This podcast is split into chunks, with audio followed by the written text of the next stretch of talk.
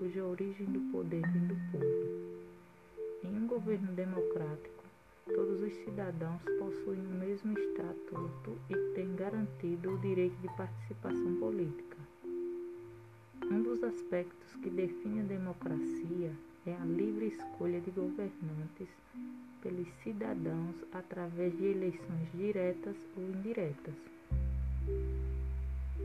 Sistema de governo que atua democraticamente deve abranger todos os elementos de sua organização política, sindicatos, associações e movimentos sociais, parlamento e etc.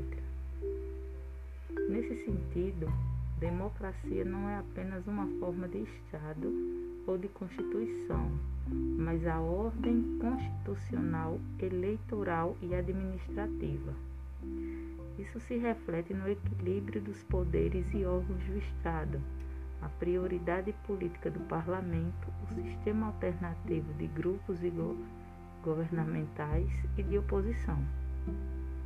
A democracia tem como princípios fundamentais liberdade do indivíduo perante os representantes de poder político e especialmente face ao Estado, liberdade de opinião e de expressão da vontade política, multiplicidade ideológica, liberdade de imprensa, acesso à informação, igualdade dos direitos e oportunidades favoráveis para que o povo e os partidos se pronunciem sobre todas as decisões de interesse geral. Alternância do poder de acordo com os interesses dos cidadãos.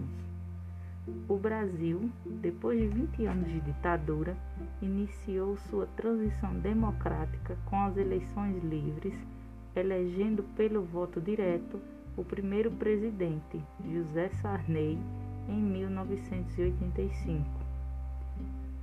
Em 1988, uma nova Constituição foi promulgada e garante a democracia em seu primeiro parágrafo que afirma: todo o poder emana do povo, que exerce por meio de representantes eleitos ou diretamente nos termos desta Constituição.